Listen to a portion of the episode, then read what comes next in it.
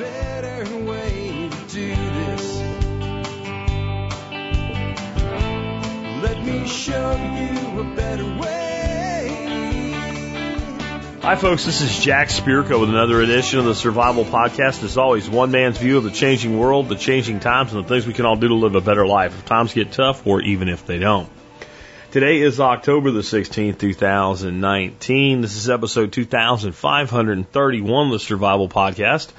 I have got an old friend coming on today. He's been on quite a few times in the past, but ain't been on for over a year. His name is Glenn Tate. That's not actually his real name. He keeps his real identity a secret. I know his real name. I know what he really looks like. He said he's been here and hung out with me in person a couple times. He also was a moderator on my forum in the very early days of the forum. And in fact, his book series, 299 Days, was kind of born on that forum. So uh, he is definitely an old friend of the show. He's been up to some stuff lately. He completed that book series a long time ago uh, but not want to hang up his hat. He's continued working in the prepping space, and he is a new uh, uh, radio show and podcast out called Prepping 2.0. He's here to talk to us about all of that, some of the things he thinks will be going on in America in the future, unfortunately, uh, and he may be right about some of it for sure. We'll be talking about all of that and more in just a minute with Glenn. Before we do, let's hear from our two sponsors of the day. Sponsor day number one today is RidgeWallet.com. Ridge Wallet is one of the ways in the past few years I have really minimalized my existence. I have not given up everything and moved into a tiny house, and I'm not going to do it. I like my big house, and I like my big, giant, freaking shop buildings, and I like my stuff, and I like my big pickup truck, and I'm not going to live in an RV or a tiny house. But I have tried to minimalize the things that I carry around and the things that I really rely on on a daily basis. And one way to do that was to get rid of my big giant billfold and replace it with the RFID protection uh, of the Ridge wallet. So I don't have to worry about somebody stealing my identity from the RFID tags in my ident- in my my ID or my uh, credit cards anymore. The wallet just looks cool. It carries a hell of a lot better. Um, every time I pull it out uh, at you know merchants and stuff like that, people are like, "Oh, that's the Ridge wallet." I had no idea they were that well known when they uh, asked to be a sponsor, but I love them, and if you give them a shot, you might too. They have some other cool products, including a really great day pack, some backup power solutions, phone cases, and things like that. You can find it all. Well, you guessed where? RidgeWallet.com, and MSB members, y'all get a discount on purchases at RidgeWallet.com. Next up today, Backwoods Home Magazine. Now, Backwoods Home was the easiest sponsor I ever approved because I had been reading Backwoods Home for about a decade and a half before they asked to be a sponsor. See, I found Backwoods Home in 1993, right after I got out of the Army. And I became a subscriber to them as soon as I had a real job. And uh, I've, I've stayed a subscriber since 1993. This is 2019 and between 1993 and 2019, the only time I wasn't a subscriber to Backwoods Home, well, it's when they went away for a little while. When they came back, I was there real happy about it.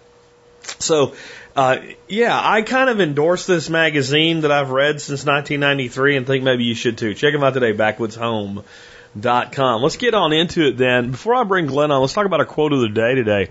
And today's quote of the day uh, by one of my all-time favorite uh, economists, writers, etc., Ludwig von Mises. Uh, the worst evils which mankind has ever had to endure were inflicted by bad governments. Uh, I, as much as I don't like to revise someone uh, as well known as, as von Mises, um, I would just say that we can just take the word bad out of there. The worst evils which mankind has ever had to endure were inflicted by governments, were inflicted by the state. And that's some of the stuff that we're going to talk about with Glenn today, how the state can play a part in this. And not always due to malice, sometimes due to incompetence, sometimes due to decades and decades and decades of incompetence, and eventually coming to uh, a fruition. Like you can only kick cans for so long before you run out of road. That's some of the stuff that we're going to be talking about today. But whenever anybody starts talking to me about all the wonderful things that government can do and all the things they think government can do, I'm like, do you even know what history is about? Because, you know, if I say the word mass murderer to you, right, you'll think of people like Jeffrey Dahmer, Henry Lee Lucas, people like Otis Toole. Right? I mean, that's that's the kind of people you think of when you hear mass murderer. Well, those are serial killers.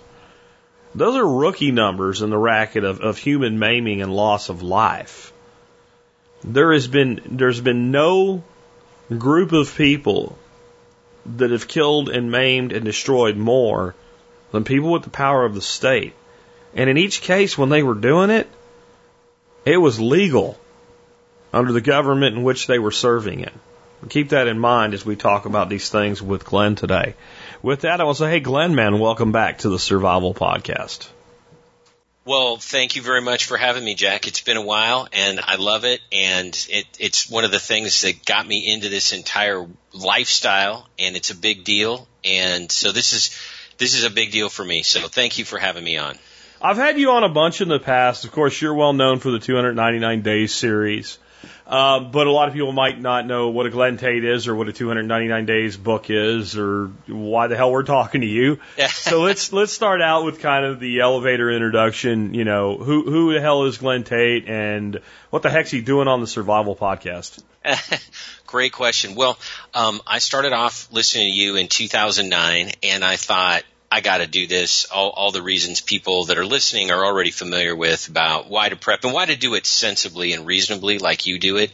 No freaking out, no going into debt, no crazy conspiracy theories, right? Because that resonates with me not being crazy, I guess. Okay. And so I started, I started doing this, and then um, the extremely short version of the story is I sat down and started writing a book. I'd never written fiction before. I didn't think of myself as an author. It just started off as a post-it note. It became a chapter, it became a book.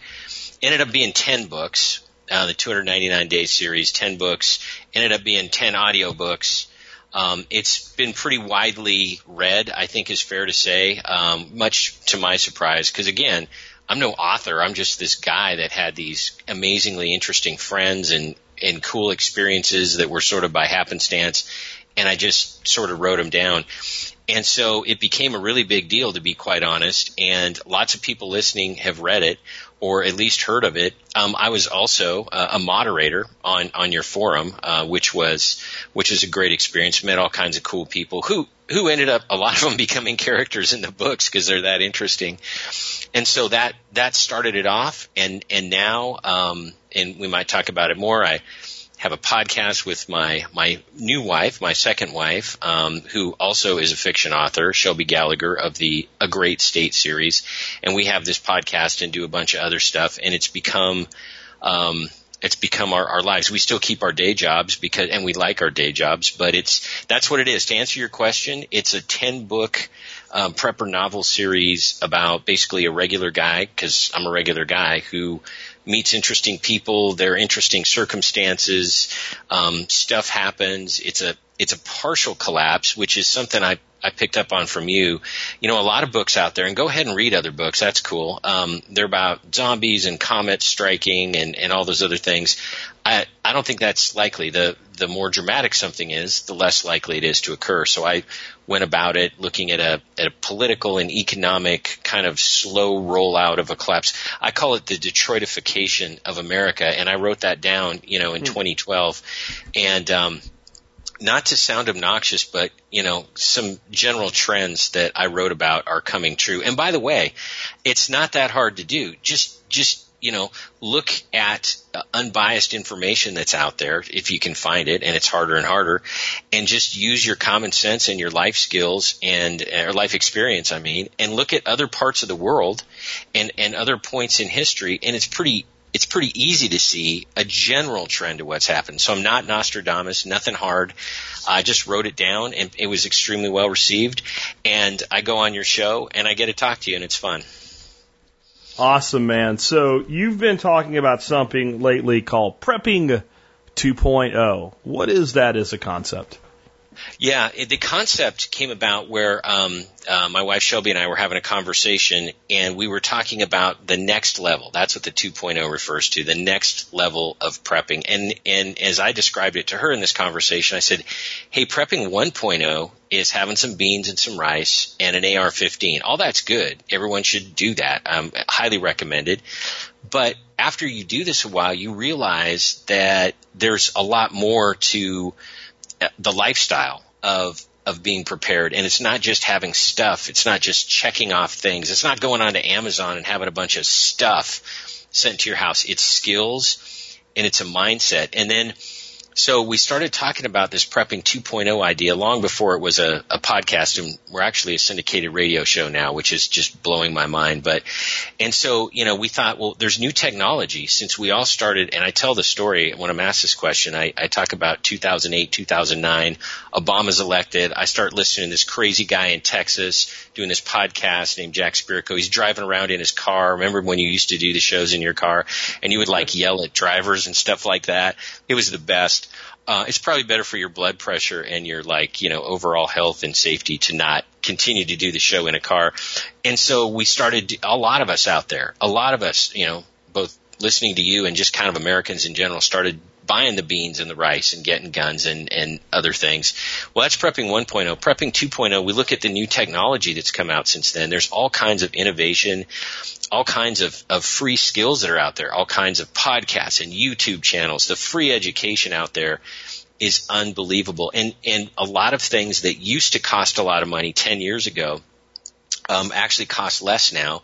And so we talk about those things, that 2.0 thing. We, we also use, my wife and I, um, our experience, um, in 10 years of doing this. We figured out a lot of stuff that doesn't work. We've, and we figured out stuff that does. So we, we pass that along and we've, and uh, the best way to put this next part of prepping 2.0 is that um, we talk about we refined triggers that might um, be things that bring about disruption or collapse or whatever you want to call it. Um, it's not just you know natural disasters, although that's still always there. It's not just economic stuff. We we talk a fair amount. Unfortunately, we talk a fair amount about political things that could lead to disruption and, and violence and stuff. It's not a political show by any means, but we've we've got a better sense now with ten years of what what it might be that that causes and accelerates this Detroitification that I was talking about. Um, and then we we emphasize a couple points in prepping 2.0 of things that we found are really really important if you're not just taking care of yourself and maybe your immediate family, but if you want to actually make it, and um, you're going to need community. We talk a lot about community.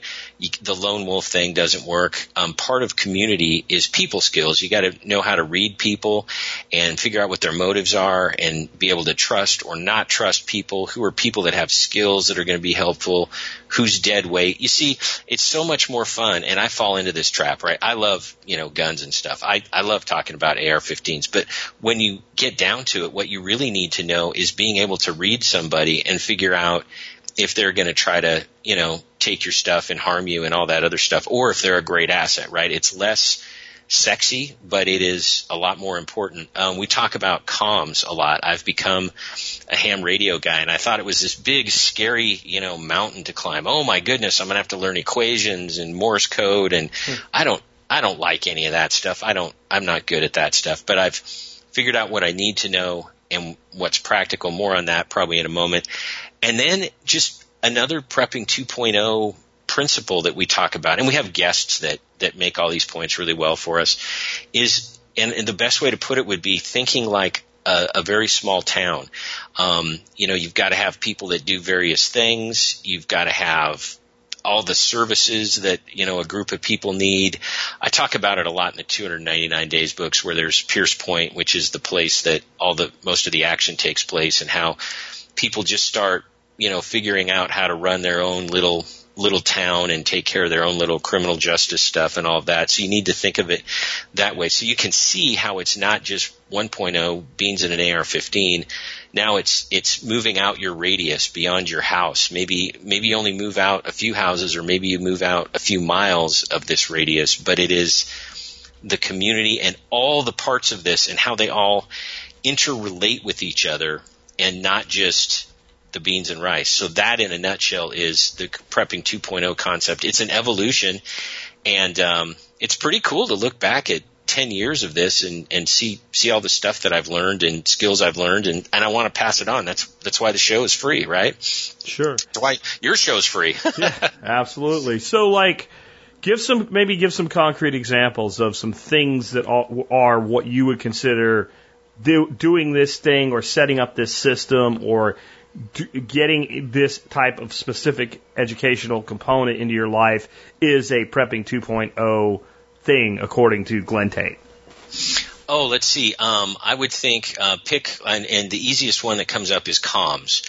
Um, you start with zero knowledge and skills, and there are great YouTube channels. Um, you can listen to our podcast, Prepping 2.0, uh, get some started on this, um, start scratching around, and I'm going to be coming up with something here probably about Christmas time. It's free called PAM Radio, P-A-M radio, and that's Prepper amateur radio. They're electronic flashcards for your phone that has just the practical stuff. It's not a way to study for your test. It's just stuff that I found in 10 years I actually needed to know. And it started off because I was going to give my team guys, uh, who are real guys, like in the books, um, like I was going to tell them how to use radios and what we needed to do. And I, I said, like a dope, because I'm in my 50s, so I'm super old. I said, I'll write out index cards. And this friend of mine who's a millennial looked at me and said, index cards, why don't you do a phone app? And I said, ding, the light bulb went off. So anyway, t- but back to comms and learning some stuff about that. Um, and then when it comes to the technology and the prices part of prepping 2.0, comms is a perfect example. Um, you know, we have these wonderful things called Baofeng radios uh, that are relatively inexpensive. They're a great way to start. You can buy 10 packs sometimes for $194. My goodness. And there's plenty of easy to use accessories out there. So there's an example of, of technology coming away and the prices coming down. Back when, you know, I probably first listened to you 2009 you'd be talking about radios that were probably four, five, six hundred dollars a piece, and that's cool, and they're great radios. But you can't just hand one to your neighbor and say, "Hey, if you see suspicious criminals coming around, why don't you call me on the radio?" And and the radio would be easy to use, you know, and all of that. So that's kind of an example of prepping 2.0. And as you can see with an example like comms, you're not talking about just you and your family, right? You're talking about well, talking to other people, but more importantly, listening to other people. That's a huge thing too, is, you know, listening and gathering information. Um, I'm a big fan of Sam Culper and Forward Observer, who I know you're familiar with, and he does things, the SHTF intelligence manual and, and classes and just about gathering information. It's not James Bond spy stuff. Whenever you hear intelligence, you think, oh, geez, must have to be like, you know, James Bond, but not at all. So there's an example, comms and intel, and of a prepping 2.0 concept, and, and you can see it's that next level. It's not going to Costco and buying extra tuna fish, which you ought to be doing also, by the way. um, describe a little bit the, I guess you'd call it your prepper 1.0 experience that led you to this. How did that progression go? Oh, wow. Yeah, it was, Oh, it's amazing. It's uh, it's detailed in the book because book one is, is well, the, the, all the books are about me. I am Grant Matson, but um, who's the main character. The the 1.0 experience was interesting. It's um, back again, 2008, 2009. So everyone needs to teleport back, you know, and remember that. Obama was elected, and it was a pretty scary time. Um, the economy was doing terrible things. It was a scary time. I had a a very rural um, hillbilly um, upbringing, and I had all these hillbilly skills.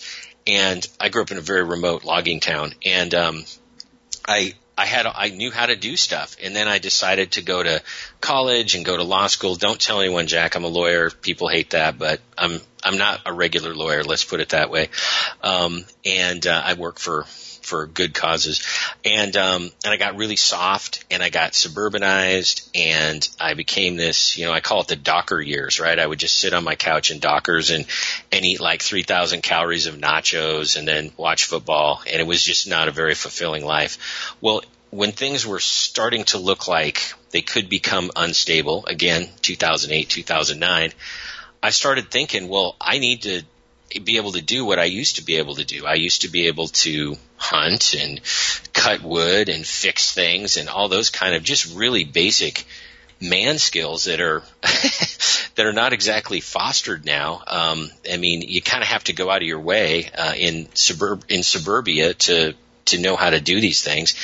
And then uh, a series of things happened. One of them was I went to a grocery store and for some weird reason, I uh, I just went out to the back where the loading dock is, and I just watched all these semi trucks rolling in and I mean, like on this incredible pace, and they would just dump all the stuff off. And then I looked at the shelves, and I realized there's like one, two days, whatever, of stuff at the grocery stores. And then my over analytical mind being what it is, I started thinking, well, what if those trucks couldn't show up? You know, what if there's no diesel? What if the roads are unsafe? What if they're blocked? What if there's a lot of crime? Um, and all these other things. And I started realizing how fragile, that's the word I would use, how fragile modern society is and how susceptible it is to disruptions. And then, uh, and back then, you know, people forget this, I think. Back then, you know, survival and prepping and, and all that was like this taboo word. It was like you were crazy. You were a certified nut job if you even thought that way. And I remember typing into the iTunes um, search engine for to find podcasts. I typed in the word survival. And I thought like the NSA was going to get me or something. I mean, it's kind of stupid now. I laugh at myself, but it was like, you know, I don't know, it, it, typing in some horrible topic. And then up pops this show, the Survival Podcast with Jack Spirko, and I think it had like 174 downloads a day or something like that back then. I mean, it was, and you would get on, you would get on the air, and you would just, you would be really upfront. You're like, hey, if anyone's listening, um, here's what we're going to talk about today, and and I just got hooked because you were that common sense guy, that rational guy, because. I didn't need to hear about space aliens and stuff like that. I just I wanted to I had a problem that I perceived and I wanted to solve it and I wanted to do it practically. There was no emotion, there was no freaking out, and uh, started listening and listening, and then started doing more and more um, prepping, and then just couldn't stop learning and doing. And so that's that's the 1.0 and how it started off, and then uh, led me to the 2.0. Gotcha, man. Um, so you've got this podcast of your own now, the Prepping 2.0 podcast, and uh, you have a syndicated radio show component to that or something. Uh, how's that going? Yeah, oh, it's it's amazing. It it started off as kind of a lark. Um, so Shelby and I are driving down the road one day, and we play this little game called Live or Die among ourselves. And we'll be driving down the road, and we'll look at somebody in a vehicle next to us, and we'll say, "You think that person's going to live or die in the collapse?" And then we like have some usually pretty mean and sarcastic things to say. It's kind of it's kind of petty, but it's it's a lot of fun. And then I said, "This is the kind of thing that would be cool on a podcast." And then we kind of looked at each other, and we thought, no, no, no, that's way too much work. I mean, that's crazy. So we go on somebody else's show, and um, I forget whose show, oh, uh, Contra Radio actually, and the guy said, uh, "Hey, you guys should do a show. It's not as hard as you think." And I'm like, "Listen, we're super busy. I don't know if this is going to make any sense." So um, we just did it. Um, typical crazy us. We just jumped in and thought, well, you know, it's the same mindset now that I think about it. That is is is the way a lot of preppers are. We sit there and we go hey, let's learn about this. Let's take some initiative. Let's tackle this problem. Let's go about it sensibly. Um, I didn't go and you know get a two hundred thousand dollar you know doctorate in podcasting or something that would be dumb that doesn't even exist. So we just did it, and it, it that was about it was been less than a year that we've done it. Um, we're on, let's see, in the western states, we're on five radio stations now, um, which blows my mind. Um, and that's had a spin-off. I've got a, a weekly radio show on KHNC in Colorado, which is one of the stations that takes it. And I do that show, which is just pure fun. Um, and then the podcast is, has become great. I, I love our download numbers. Um, we've picked up a bunch of sponsors, and um, it's just it's gone crazy. We have a Patreon support thing, and, and I love the Patreon community. It's probably a lot like your MSB. There's a lot of interaction, and we get to know people. Um, when we go and we travel, we we let people know that we're going to be someplace, and we have dinner with people, and we meet all these really really interesting, cool people. So it's it's been great. And you know, here's one of the things I know you can relate to this, Jack. That when you're doing a podcast and people look to you for information, you go out and you you figure out your facts. I mean, you put your A game on when it comes to being informed. And I have learned so much just because I'd say something like, "Oh, geez, we have a guest coming up on this particular topic." I, you know, I think I know about this, but let me check myself. And I'm learning all this stuff, and we learn from the guests, and we learn from the Patreons. And so, um, as you can tell, I love learning things, and it's been I don't know, a great avenue for that. It's an excuse or it kind of propels you to learn stuff.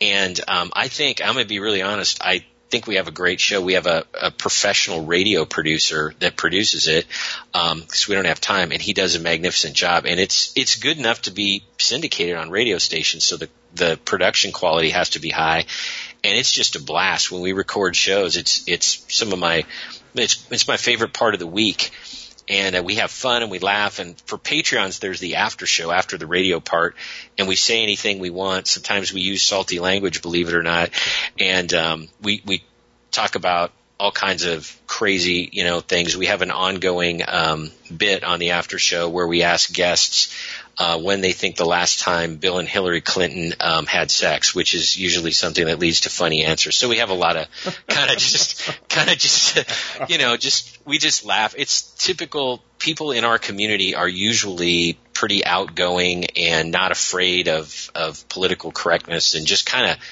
just kind of roll with the punches, fun kind of people, and, and we bring that um, through, especially in the after show. And it's good. The male and female voice between me and Shelby, I think, is a neat a neat thing in the prepping world. Um, there are a lot of uh, female preppers, and uh, sometimes, and you know, I'm I'm guilty of this. Kind of forget about that segment of of our community, and it's it's easy to get wrapped up in guns and stuff, but it's hey, it's a full spectrum thing. It's for everybody. There are no excluded people from the um, the quest to um, take care of yourself and be self reliant and take care of your family and be good to other people, have the means to be good to other people. That's a basic human quality. Now there are a lot of dirtbags that don't think that way. I'm not saying it's universal, but I'm saying there it there's no discrimination when it comes to who wants to make it through what appear to be pretty reasonably appear to be some tough times that are heading here. So that's how we look at it. Well, and the broad view is really important. As you know, I've I've been teaching that for 11 years now, and you know, I when I first started, I did a lot on homesteading, food, food preservation, cooking, uh, foraging, hunting, and, and really did a lot of food focused things. And I got some pushback for it. This one guy emailed me one time and said, "You're going to teach me how to make a cherry pie next?" And I'm like, "Well, I don't really care for pies, so probably not. But it might not be a bad idea for you to learn if you like to eat them." and, and the reason for that is, you know, I'm almost 50 now. I've been shot at exactly one time in my life. And I'm going to tell you, it wasn't any fun, right? It wasn't fun, but it was one time in my life. Most people, when they're an old man, depending on how, how, how they, how they lived, whether it's at 70 or 90 or whatever, and they're laying and they're ready to give up the ghost, are going to be able to say, I've never been shot at in my life. Most people will never be shot at. Most people will never shoot anybody. And thank God you don't want to. Okay. Um, but I have had to feed myself pretty much every day of my life. I have had to clothe myself for comfort and for protection from the elements pretty much every day of my life. I have needed the shelter of a dwelling of some form and a place to sleep every day of my life. I have needed medicine, not frequently, but with a hell of a lot more frequency than I have needed to have a gun to shoot somebody, right? And I carry a gun because that one tenth of one percent of one one hundredth of a chance that that gun saves my life or saves the life of somebody else is worth the risk of carrying that gun for that infinitesimally small possibility that I need to use that gun. Now, if I'm going to make sure that I'm armed and I'm trained and I know how to use a weapon and carry a gun for something that small of a potential possibility, don't you think it makes sense to pay a little bit more attention to all these other things that we do need. And you've seen disasters. You've been in this world almost as long as I've been doing my podcast. You've, you've been part of what we were doing. You've seen disasters all over the world happen. They bring them right to your screen and put them on the TV in front of you. And what do people mostly say they need? Food, water, medicine, comfort items. That's the four things yep. they always, always, always ask for. And so to me, people that focus only on beans, bullets, and band-aids, and when I say the band-aids part, like they're not really into medical prepping. They're not going to take a first aid course. It's like, you know, I've got some, I've got some Tamiflu and, uh, you know, some fish antibiotics. That's their, their medical prep, you know. And, you know, if you're at that level, I'm with Dave Canterbury. He, somebody asked him one time, uh, dude, where's your first aid kit? And he had a rag and a, and a piece and a, a roll of duct tape. He said, if you need more than this, you need a helicopter. Yeah, right. So unless you're actually going to learn skill sets, that's that's kind of true. So without the skill sets and without the ability to fill the rest of these blanks in, by arming yourself, all you are is, you know, either a potential bad guy or at least you get to keep the things you have. But when you become more broadly focused, then you end up with stability, and stability breeds stability. Like extreme creates extreme. So you have extremists, you get extremists. That's why you can't even have a political discussion in this country anymore. Because both Yeah. sides have gone to the far wall, right? Um, but stability and civility creates more stability and civility. And so that's why I think the broad approach is really the right way to do things. Yeah, absolutely. And of course, it's not mutually exclusive. Um, Self protection can be one of the things you focus on, and you're not suggesting otherwise. But, and I fell into this too because I love guns, and it became way too focused on that. Um, a good friend of mine and a former moderator on uh, the the forum, TSP forum, Sean Swanson, who's a private military contractor, he for about ten years he was running convoys and getting in gunfights pretty much every day and we were talking about mag changes and my point was i know some people that they'll spend hours and hours changing magazines in their guns to shave like a hundredth of a second off and then go on instagram and tell everybody what their speed was and he laughed he said in all the gunfights i've been in hundreds hundreds of them i've done mag changes exactly twice Huh. right and that's kind of how And that's I'm looking at it. combat. That's, That's combat. combat. Yeah. Yeah, exactly. And so, I mean, keep it in perspective, and it's important, but you have to be holistic. And you're talking about the stability breeds stability, and you were also talking about people not having medical skills. Well, here's how those two things interact in my mind. When you are the the model, I'll say leader because I think that's what it is. When you're the leader of a small group or medium sized group and you've created all the stability, you've done all the stuff, the people skills, figuring out how to provide for people materially and how to things run, you know, you've got stability. Well, guess what? People are drawn to that. They're attracted like a magnet to that. And then you might get a medical professional say, geez, I want to be part of this community because stuff works, right? It's not political. It's not ideological. It's not even li- religious. It's like stuff works. So they get, they're attracted to that and boom, you've got a medical professional. So you don't have to know it all. That's one of the cool things about community. I, you don't have to know it all. I don't know how to uh, shoe horses. I don't know how to do uh, to butcher large meat. I don't know how to do electrical stuff to speak of, right? Um, major construction. I don't know, but guess what? If I can create a community, and these have to be trusted good people. This isn't just hey anybody come along, but if I can create a community um, or trade with people, I think barter is going to be absolutely huge. We're going to go back to you know, a barter based, maybe not entirely barter based, but it, it is a huge, it's what works. It's what's worked in the past in the United States. It, it's what works in the rest of the world and has always worked over time. And that's what I keep looking at. You know, I love America, greatest country ever. I know, you know, no negativity here. But we're not that special. I mean, bad things can happen in America, and people are people, and they're going to act like human beings. And we've had it so easy in America. We've been so insulated that we've forgotten how stuff works, how gangs work, how, you know, good people coming together and fending off gangs, how it works, because we haven't had to. We don't have to think about it. All we get is like weird action movies that make us think that, you know, bullets turn corners and everything's in slow motion and crazy stuff. So we're going to get back to what's real. And I want to know what's real and I'm planning for it and I'm figuring out how to get people together to make it more likely that these real scenarios are going to turn out well for me and the people I care about. I mean, it's it's that simple. Yeah, you know, I'm actually a little tougher on America than you are, and I, I, I will say that I think America might still be the best country in the world, in in most ways. I think there's some other places in the world where, in some ways, but there's more freedoms elsewhere.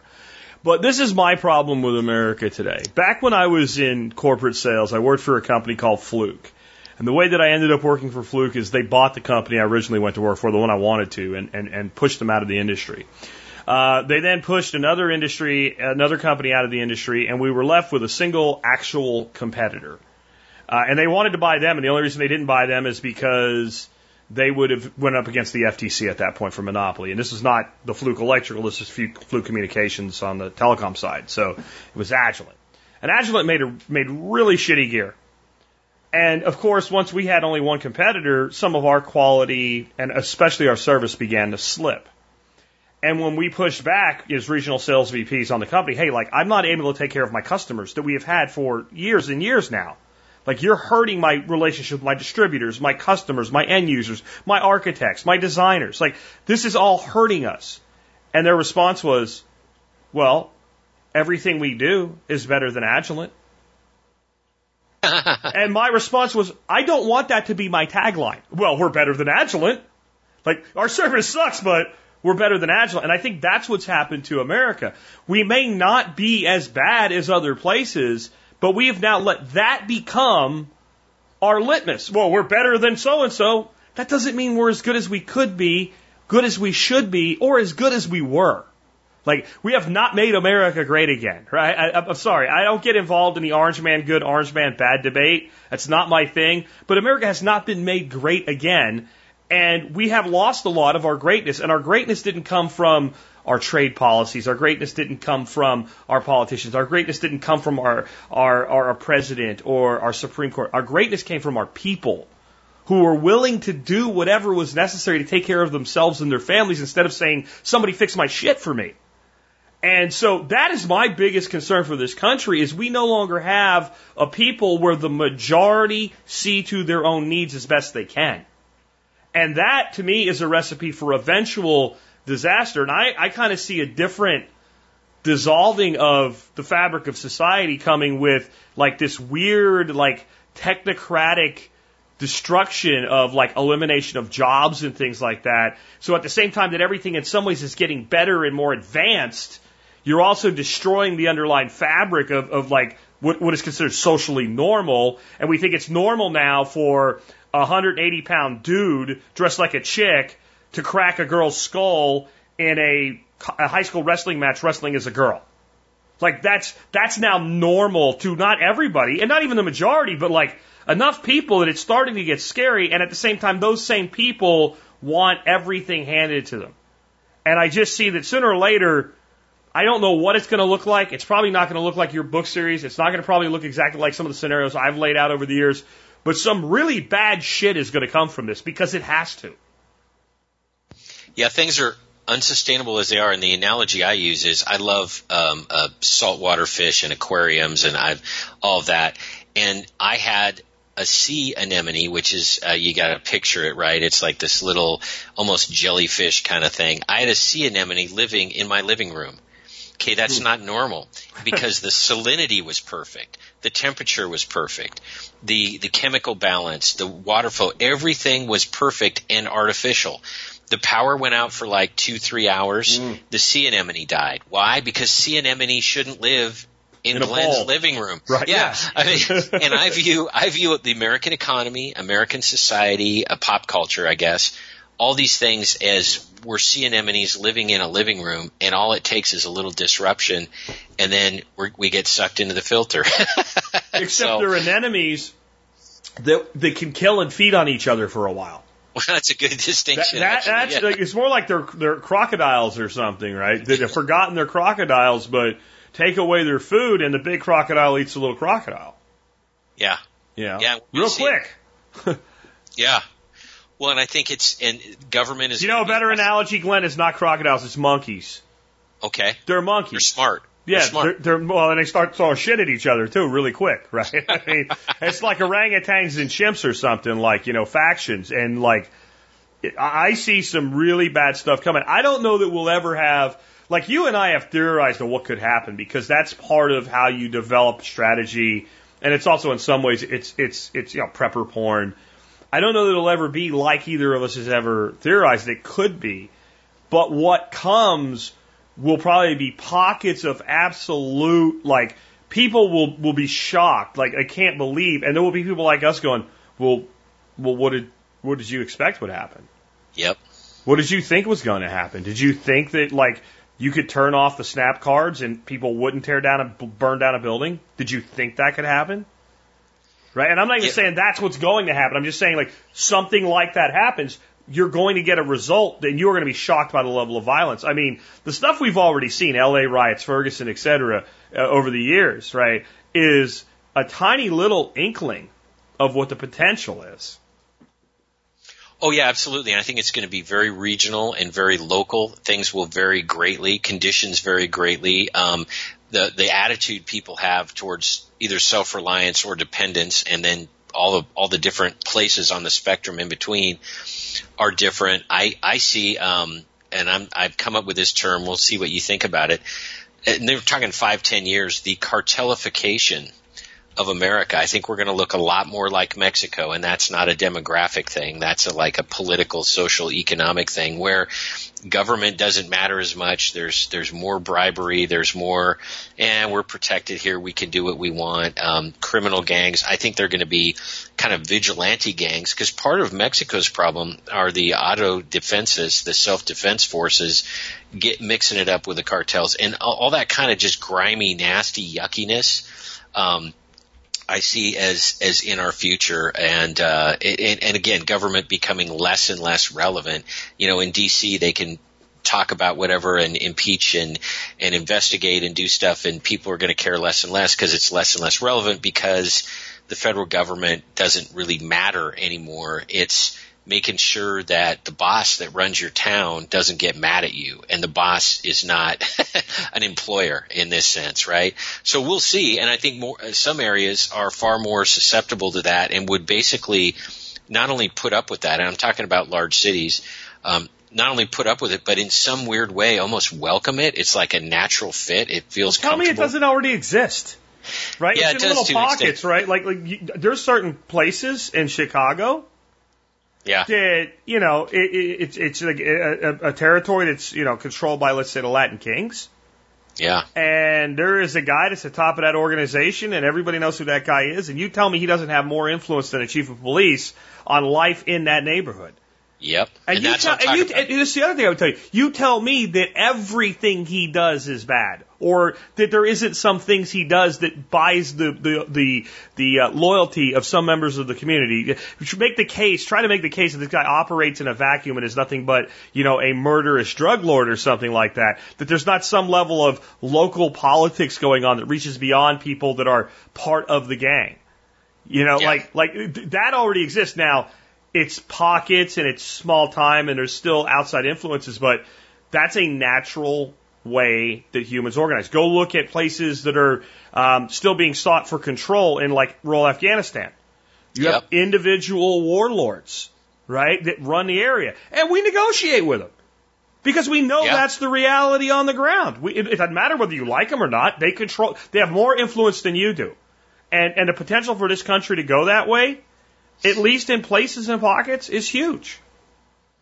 Absolutely, and it's it's it's what I see coming, and it's what I'm getting ready for. Which means it's not just beans and bullets. It's it's building up networks. I I like to know people in various levels of government and business and all of these other things because you never know when that's going to be a helpful ally to have or someone who can provide you information that something's coming. It's so much bigger than sitting in your house and with your beans and your AR-15. It's so much bigger. I mean, that's like that's not even checkers, and we're talking like chess, right? We're ta- and and look at people in the rest of the world.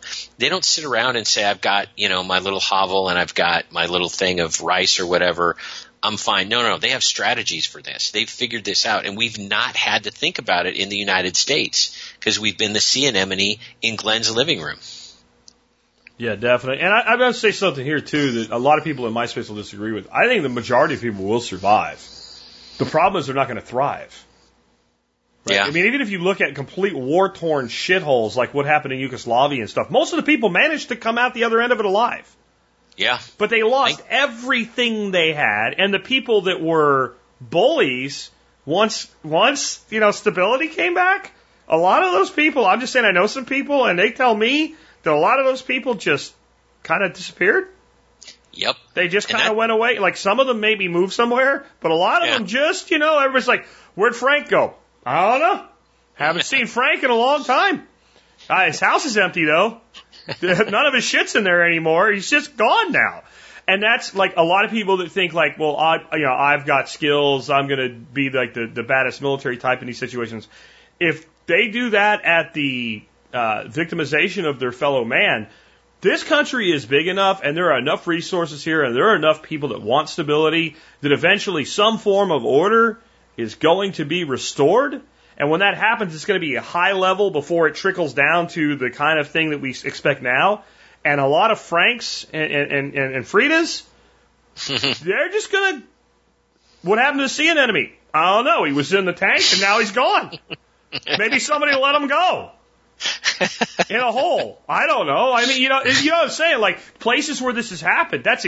Uh, I have a friend who was part of the KGB, and when the Soviet Union fell apart, he was not known as being a bad guy, but he was like it was out. He was outed as a KGB operative after the collapse of the Soviet Union. You know where he lives now? Dubai. He doesn't live in Russia anymore. He doesn't live in Ukraine, which was actually his home country, but he was living in Russia at the time of the breakup. He had to leave just because when people were like, "Oh, he was in the KGB," you're, you're part that. Hey, bye. Right? You got to go. Like you're not high enough up to be protected by what's left of the oligarchs. You got to get out of here. And people need to think about that when they start all this uh, badass military crap. Like that's a defensive thing, right? This idea that we're going to have Red Dawn or something doesn't really work with me. Um, but you could have a place where people like take from their neighbors, and I'm just saying you might end up on the wrong end of a backhoe when it's all over. Exactly. Another prepping 2.0 idea is accountability, and that kind of is is baked into uh, community. Yep. One of the reasons to have community is well to protect yourself from the Franks who are going around stealing stuff or worse. But the other part is, and I'll be honest, I mean, I'm I'm part of this too. If unchecked, I might go and smoke people who are stealing my stuff, and I may overdo it in, in the heat of passion. If there's a community and I'm accountable I'm not going to do as reckless, thoughtless things, right? You need community to keep people in check. You don't need laws necessarily. You just need the community to say, to remember, if, if you are too hard on somebody in front of 10 people, that's, that's a problem for you when, when order is restored. And so that's, that, we keep coming back to community so much, but it's, it's that next level for sure.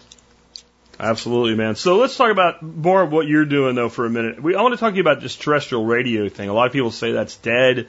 I'm Oh, not yeah. so sure on that. I think it's still pretty viable about getting messages out. I mean, I don't listen to the radio in my home, and because of my lifestyle and the way I've designed it, I don't leave my house very often. And Yeah. even when I do, a lot of times when I get in the car, I plug my phone into my Bluetooth and I listen to music or a podcast or whatever. But even me, I can still occasionally, I'll throw 570 AM, which is a local talk station on or whatever. So I think if I listen to it at all, there's still millions of people that listen to it all the time.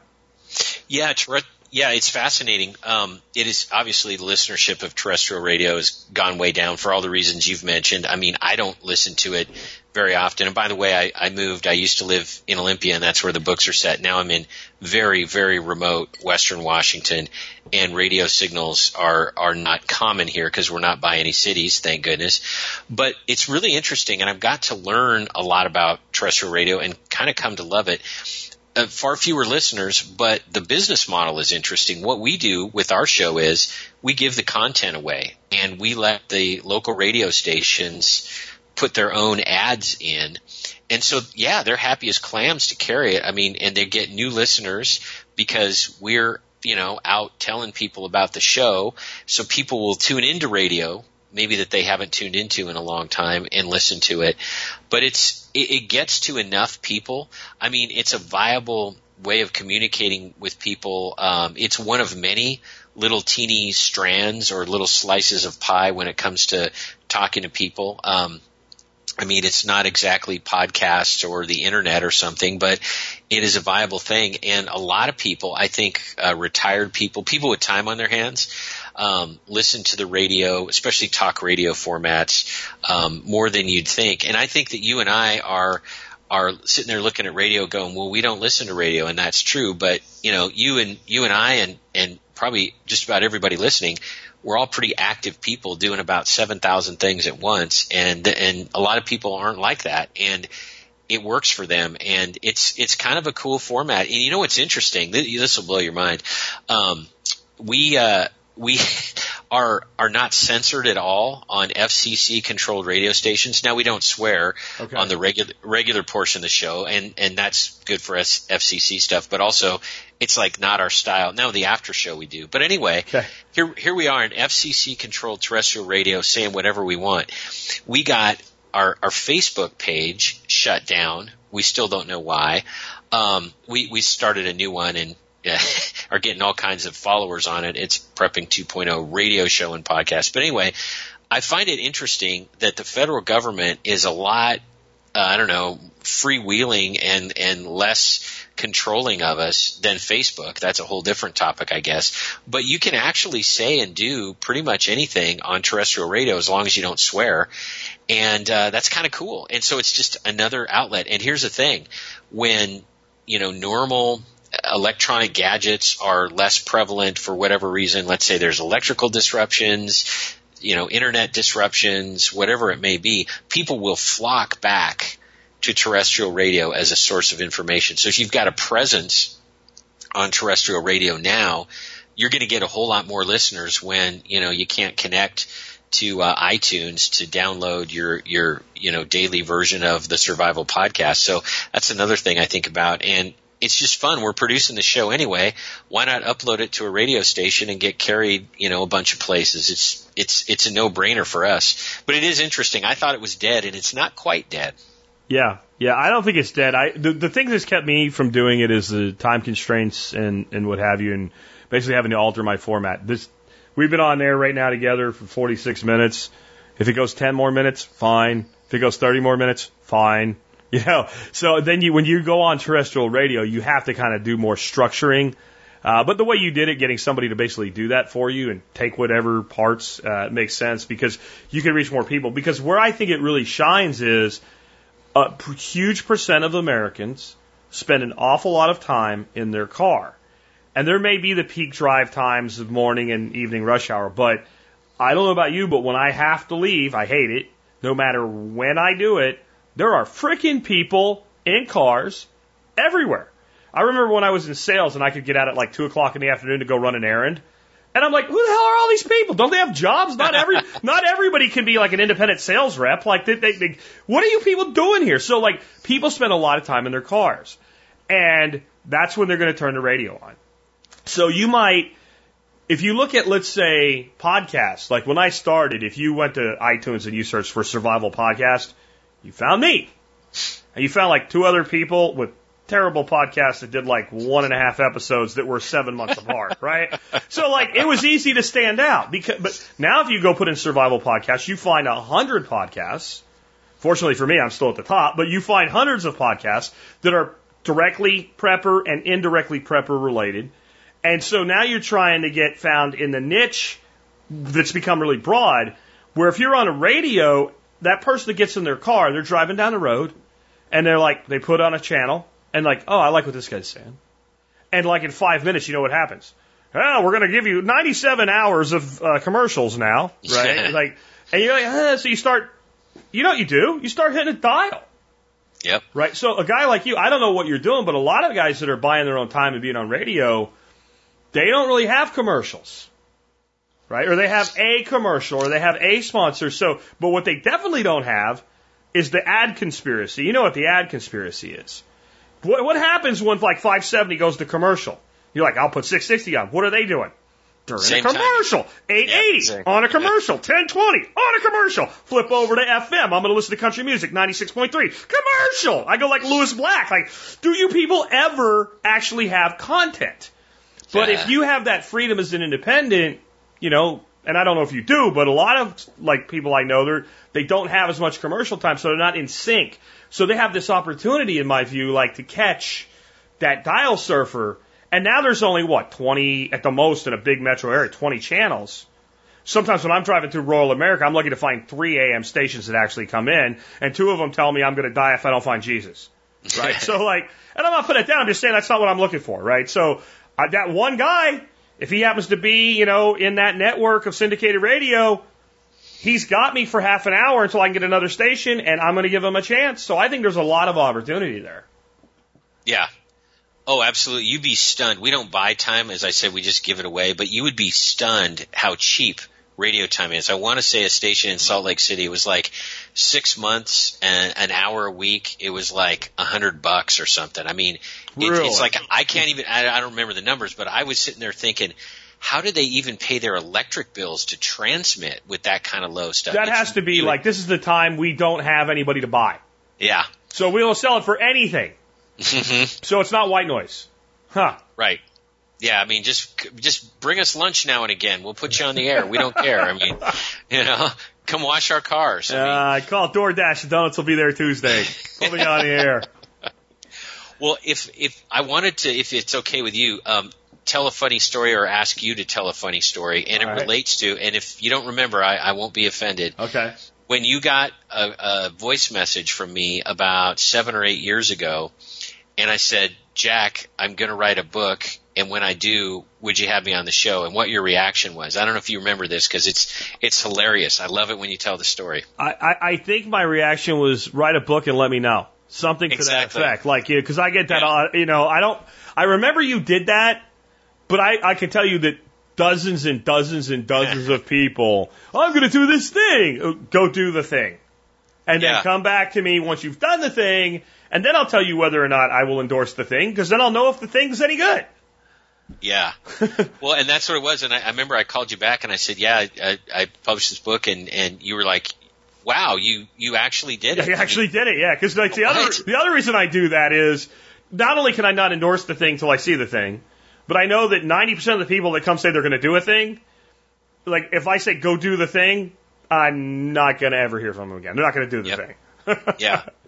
Exactly. And the other, and a, a quick story too, I got to tell you, one of the um, most interesting, fun, like evenings in my life, nights really, I came out and saw you in Texas, and I remember we were drinking Johnnie Walker Blue Label uh, in your pool at two in the morning, talking about like freedom and America and all kinds of stuff.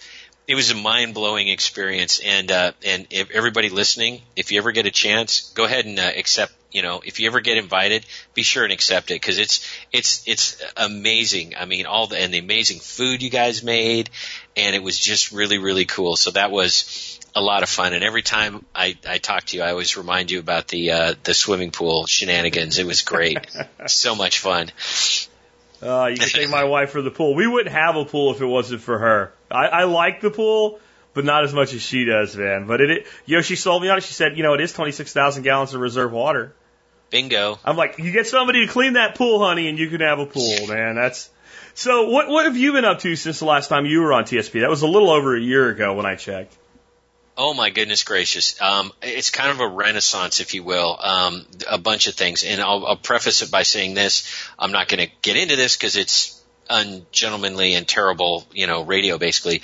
Um, the the Dr. Foxy of the books, which is my first wife, um, no longer married to her, and and have remarried um, to a a prepper woman, and life is magnificent. So, and I, I say that only to make this point um, my mind was kind of locked up in the past and I had to conform to suburban world and a bunch of other stuff. My mind is now freed up and it has unleashed all kinds of creativity and, and fun and projects. So probably the, the thing that would be of most interest to your folks listening is I'm going to do a second edition of 299 days. It's going to come out after the 2020 elections, which I see as kind of a big crossroads. Um, and um, now you were in the first edition, and I make a mention of as I'm I'm listening to this crazy guy driving down the road in Texas, you know, doing this podcast in his car.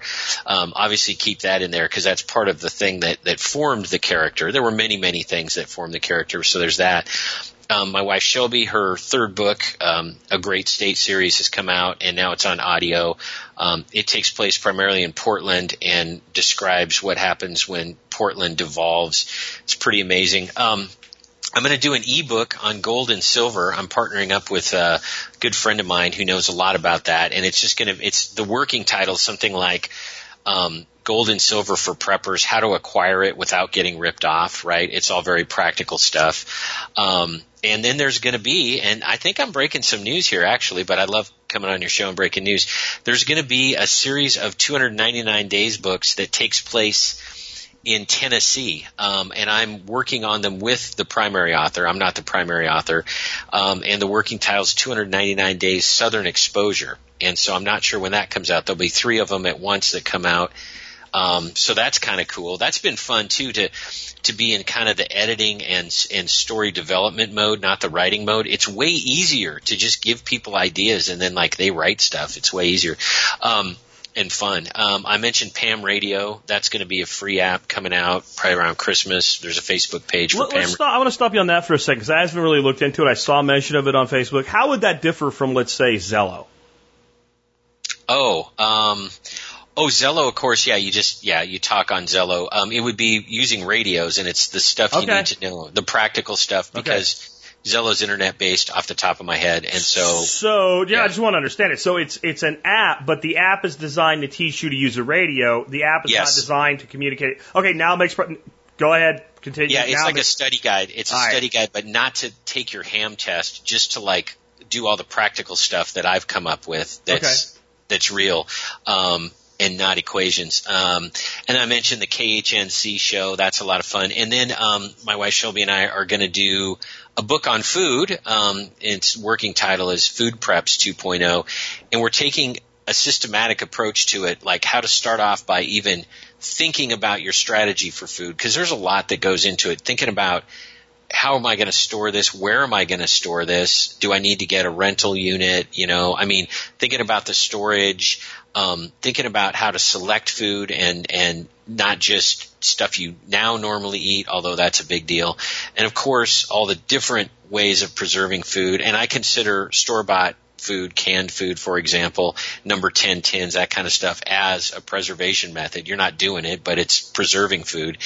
The pros and the cons, you know, how much space does it take, weight, how long does it last, inventorying, and then something that people don't really talk about in this complete, pardon the pun, soup to nuts kind of way of looking at food preps is, you know, how to cook it without regular energy sources. So alternative ways to heat things, um, try to keep it to just things that need hot water if you can, um, some nutritional stuff, and yes, recipes because you know Shelby knows a ton of recipes, good prepping food. We're big fans. Another prepping 2.0 thing of home freeze dryers. Um, we have a Harvest Right and absolutely love it, and so we're incorporating that. There's another example of new technology and prices falling.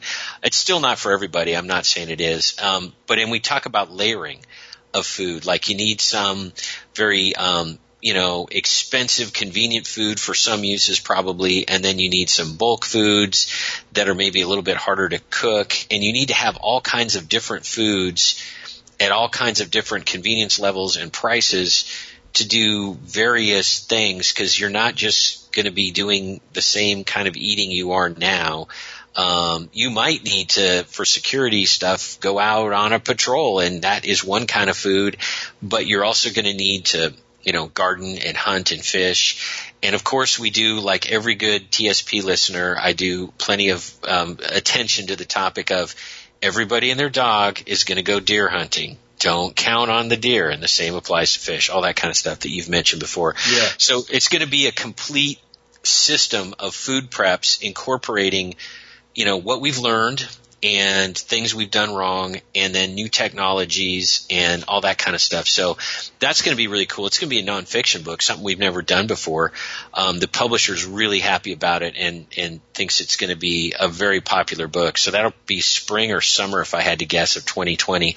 So it's fun. This is the renaissance I was talking about. If you would have said to me like last time I was on the show, hey, are you ever going to do like a nonfiction book about food? I'd be like, why would I do that? But now my mind has been freed and I have, not to be corny, but it's true, a partner in life like Shelby.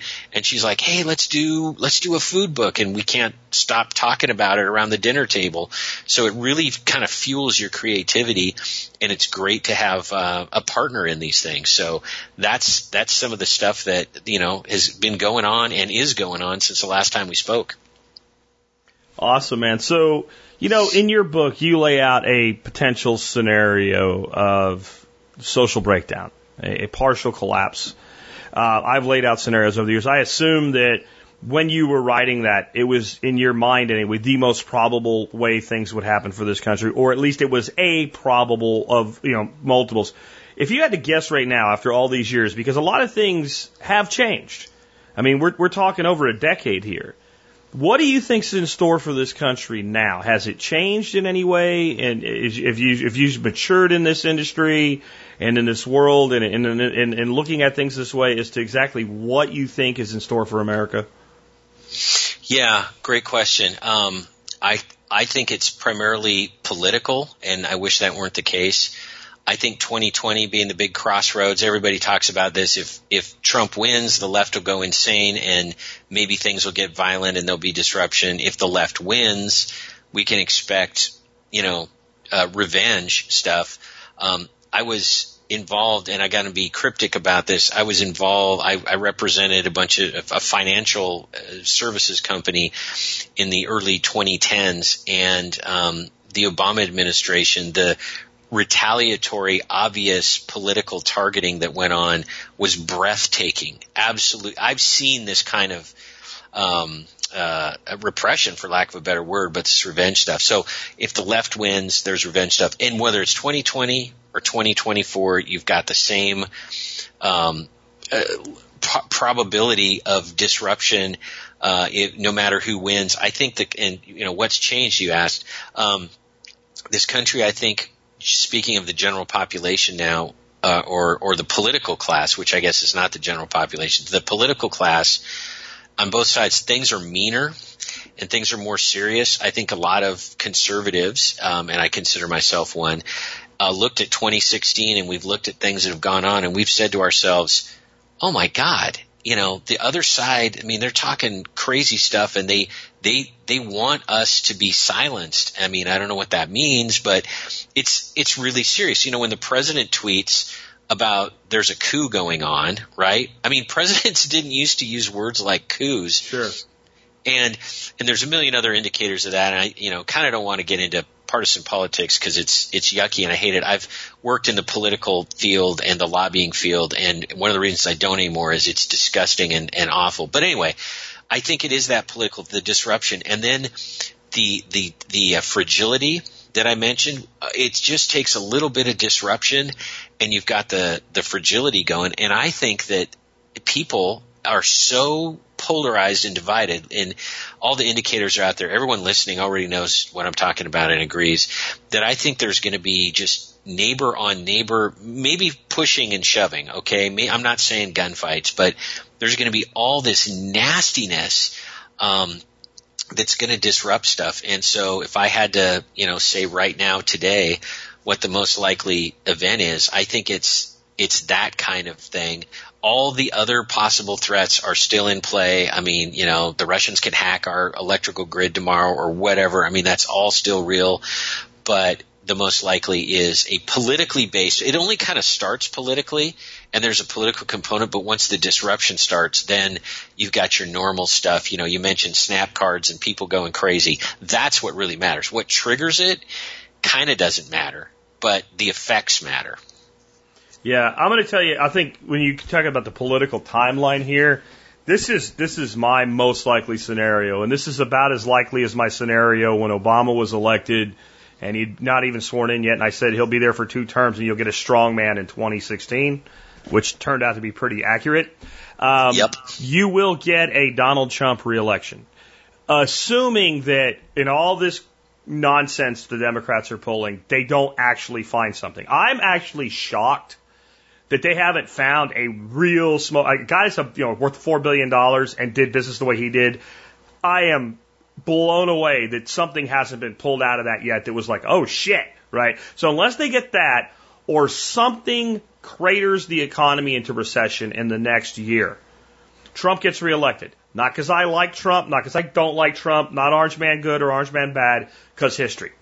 Strong economy, incumbent president, gets reelected. Every single time, you can't point in our 200 plus year history of presidents, 45 of them, you cannot show me one time strong economy, incumbent president, not reelected. Doesn't happen. Right? Just doesn't. So, you get a reelection of Trump. And I think the Democrats, as dumb as they can seem, are not as stupid as they look. And this clown show that they're doing right now is designed to move the needle. You have the Green New Deal, the Ocasio Cortezes of the world, uh, free everything for everybody. And have you, I don't know if you've managed to watch the Democratic debates at all. I've done a little bit of it. It's hard.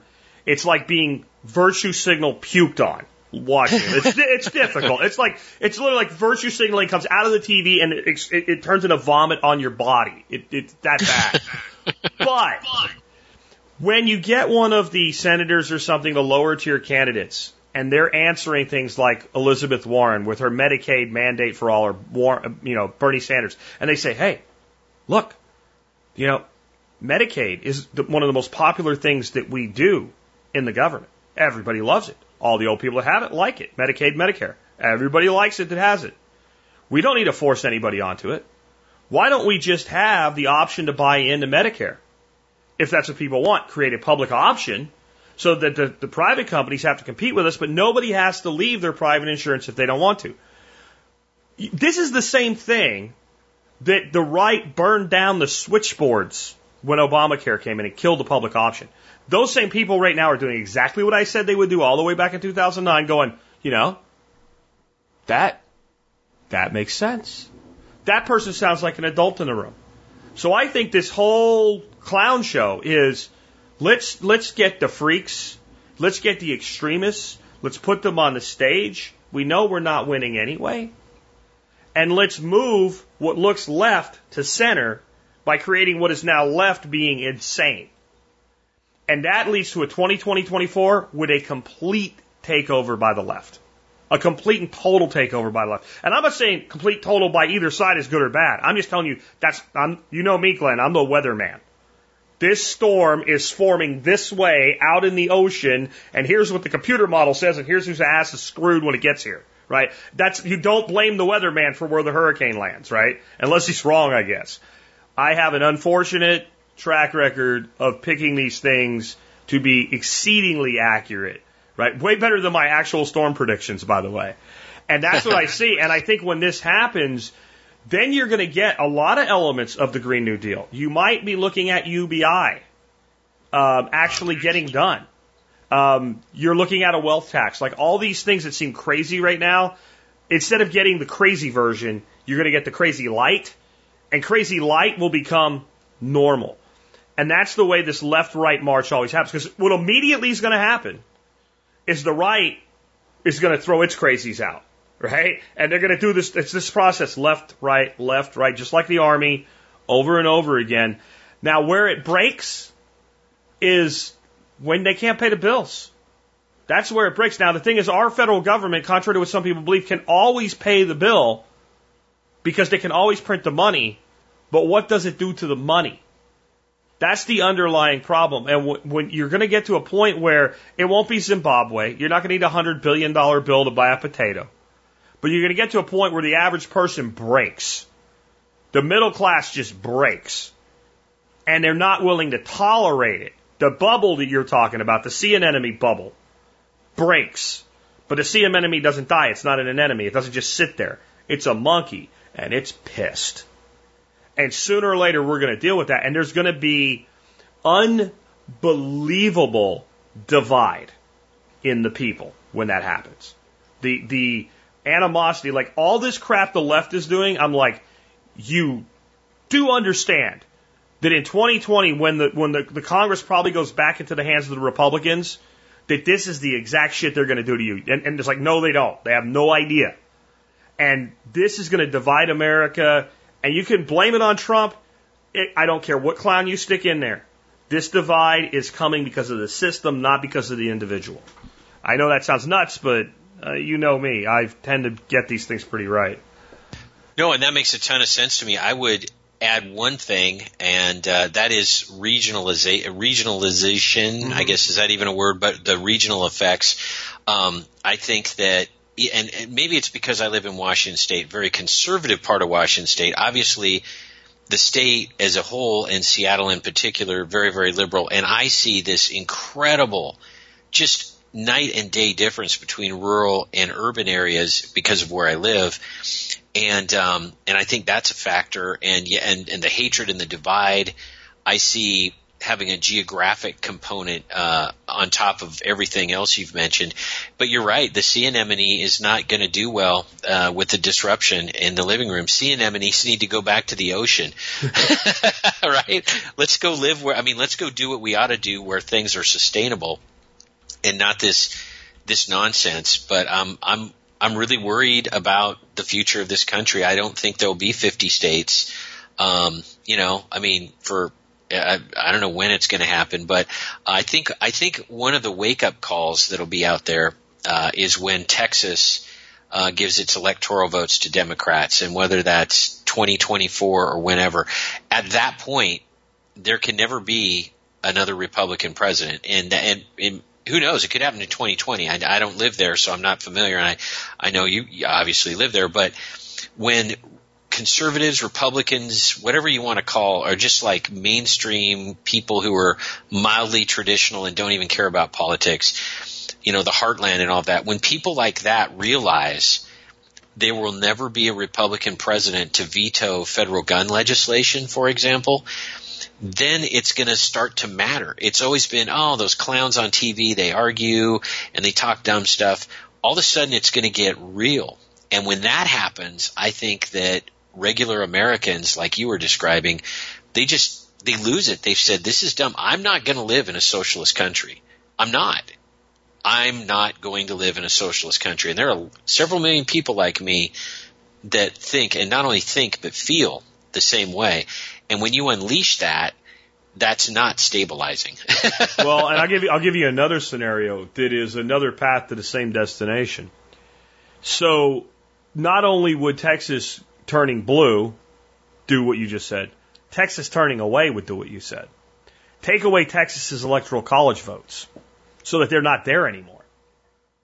And now you've got New York and you've got California without a counterbalance to Texas. There is a definitive move in this state towards secession. And what a lot of people do not realize is there are a lot of people in this state that just do not vote that makes the numbers look a little bit more purple than they are. They're people, they only vote when they feel they really need to. And at the same time, they really don't like what the, what the country's becoming. And there is an independent streak in this, this state that is really hard to understand if you don't live here. And there is a high potential that over the next 10 to 20 years, this state will leave the Union. Now, what happens to the rest of the country? How many other states say, well, if they can do that? And unlike a lot of states, we actually can. We have our own electrical grid. We have seaports. We refine most of the country's oil. We have enough agriculture to feed the entire state. We have a National Guard that is one of the largest militaries in the world. Like, we actually, the Texas government is set up as a mirror. I mean, all of them are to a degree. You know that because it has to be a Republican form of government. But we literally have a state government that is an identical mirror. Every major position in the federal government has a counterpart at the state level in Texas. Texas could literally, functionally, now I'm not saying it's easy, but functionally exist as an independent country tomorrow morning. And it's the only state that can do that. And that is a problem. And I don't think you have the political will today to fight Civil War 2.0 in the, the, the way that we you know, fought Civil War 1.0. I don't think you can just have a president start sending tanks into Texas. I don't think the world will stand for that, especially if it's done democratically. It's, it's not done by you know representatives. It's done by a, a vote of the people of the state itself, which is how they're working on doing it. So there's two different ways that could happen, and both of them are bad for everybody in in some ways. I mean, people say, "Well, are you for or against Texas seceding?" I'm not really for any government at all, so uh, I don't know. It depends on how what it looks like right? So it doesn't mean that I get to decide whether it happens or not. Yeah, and you know, you were talking about Civil War 2.0. Um, I, I don't like the term Civil War because it's it, it conjures up images in people's minds that I think are are not realistic, and then it's easy to dismiss something that's not realistic. There'll never be another state on state or federal on some state sort of giant military thing, but disruption, uh, low intensity conflict, um, organized political violence. There are a bunch of you know military doctrinal terms for it that that hit the nail on the head. Um, I think that large parts of this country will be in active revolt against the federal government. And if you're in a state like mine, the rural areas will be in revolt to the statewide government, which is controlled by the urban areas. And what that looks like, I don't know. I don't think you've got, you know, blue and gray uniforms and all that other kind of stuff. It could just be like, you know, there's high taxes on everything, so there's tremendous amounts of smuggling. Again, the cartelification of America where you've got another power source in any given area, which is it could be you know the the Patriots, uh, at, at, or it could be I don't know a motorcycle gang, or it could be the Rotary Club. I don't know what it looks like, and mm-hmm. it'll vary elsewhere. But power will be broken up because this idea that the federal government can really control 330 million people when it's in you know ridiculous debt and it's not as you know 23 trillion dollars a year that's just one of the debts you know and it can never be repaid and president trump um, to his discredit has allowed spending to go up at levels that if obama did it guys like me would be screaming. And i've been pretty quiet on that one. And that's not very principled on my part. So i'm part of this problem. I'm admitting it. But anyway it's going to be broken up and as i say cartelification. And it doesn't mean there's going to be like Mexican drug cartels like running semi loads of fentanyl through your town. That's not where I'm going with this. Oh, see, every word is sort of, since we've never experienced this, I just realized this, Jack, since we've never experienced what I have in my mind, we don't have words for it, right? Cartel, Detroitification, Civil War, no real word in common American usage really, you know, communicates it. It's like um, I have a, a Russian friend, and I ask him what the uh, this is back when the Soviets were running things.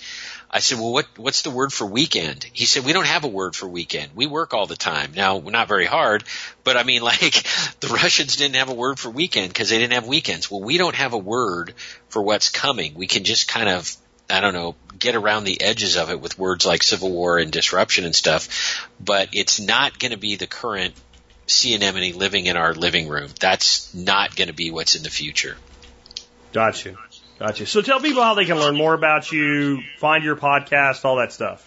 Yeah, the best way is is just Google Prepping 2.0. The website is prepping2-0.com. On Facebook, 299 Days to Book, um, Shelby Gallagher author, and then the Prepping 2.0 um, Facebook page, and my website 299days.com. Shelby's is a great state.com. So between all those things, probably the easiest if you just had to write one thing down would be Prepping 2.0. Google it, listen to the show, subscribe. Um, we love we love having people listen, and that's the way to go. Prepping 2.0. That that's your entree point into all things Glen and Shelby. All right, guys, and I'll make sure I have links to uh, all of Glen's stuff in the show notes today. Glen, thanks for being with us today, man. Oh, my pleasure. Thank you for having me, Jack. So I always enjoy talking to Glenn. Like I said, it's just like having an old friend on the air.